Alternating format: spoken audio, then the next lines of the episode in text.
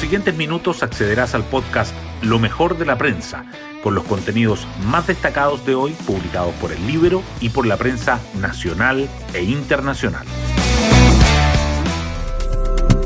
Buenos días, soy Magdalena Olea y hoy jueves 12 de mayo les contamos que el gobierno enfrenta un nuevo choque de opiniones, o derechamente de criterios entre diferentes ministerios.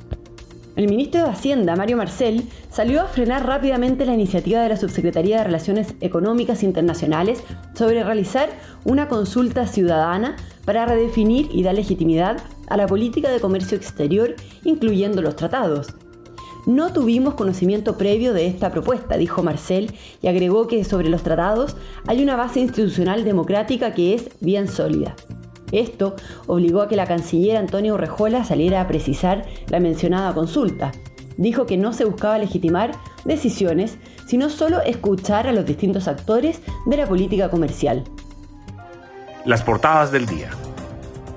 El proceso constituyente se mantiene como el tema más destacado. El Mercurio titula que la convención abre la opción a la participación de las clínicas en el sistema de salud, pero no define el rol que tendrían. También resalta que el Pleno aprueba la titularidad sindical exclusiva y rechaza un polémico artículo sobre pensiones. La tercera subraya que los convencionales aprueban que el Sistema Nacional de Salud integra a los prestadores públicos y privados y rechazan un artículo de sistemas de reparto, pero descartan incluir la inexpropiabilidad de los fondos de pensiones. La violencia en la macrozona sur y las medidas para enfrentarla también sobresale.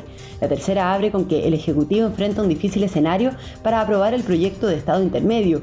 El Mercurio agrega que la moneda pospone la presentación de la propuesta ante la falta de respaldo oficialista dedica su foto principal al violento ataque en la región del Biobío que la CAM se adjudicó.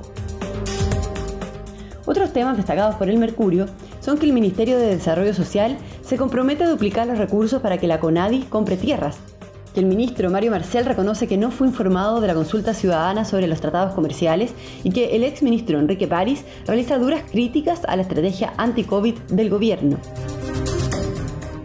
La tercera, por su parte, resalta que científicos están en alerta por el enjambre sísmico en el norte, que el crecimiento promedio del PIB en el gobierno de Boric sería el segundo más bajo desde 1990 y que la idea del Ministerio de Educación de suspender la evaluación docente genera dudas y advertencias. Además, el diario financiero titula que Hacienda analiza ajustar las tasas de tramos más altos del impuesto personal como parte de la reforma tributaria y subraya una entrevista a la delegada presidencial en el Bio Bio por el conflicto en ENAP. No estamos solo para hacer cosas populares, dice. Hoy destacamos de la prensa. La Convención aprueba que el Sistema Nacional de Salud podrá estar integrado por prestadores públicos y privados el Pleno votó el segundo informe de la Comisión de Derechos Fundamentales que incluía los últimos incisos de los artículos relacionados con el derecho a la salud. Aunque se abrió la opción de que los privados participen, varios convencionales advierten que eso no está garantizado. Las clínicas, en tanto, alertan que el sistema público no dará abasto. El Pleno rechaza un cuestionado artículo sobre pensiones y descarta incluir la inexpropiabilidad de los fondos. El informe de la Comisión de Derechos Fundamentales también incluía normas sobre pensiones, los convencionales rechazaron el inciso que apuntaba a otorgar prestaciones definidas, que algunos veían como un sistema de reparto. Tampoco se aprobaron indicaciones para garantizar la propiedad de los ahorros previsionales. El gobierno dilata la presentación de la propuesta sobre estado intermedio por falta de apoyo. La comisión mixta que revisará el proyecto de infraestructura crítica, donde el Ejecutivo presentaría su iniciativa, se constituyó, pero la propuesta no llegó. Sectores de apruebo dignidad mantienen aprensiones por el rol de los militares. La derecha y la democracia cristiana advierten que podría presentar su propia reforma. La CAM se adjudica un atentado contra una empresa forestal en Mulchen. Un grupo de encapuchados armados quemó cinco camiones y otra maquinaria en el Fundo San Pedro, en una zona rural de la comuna de Mulchen, en la región del Biobío.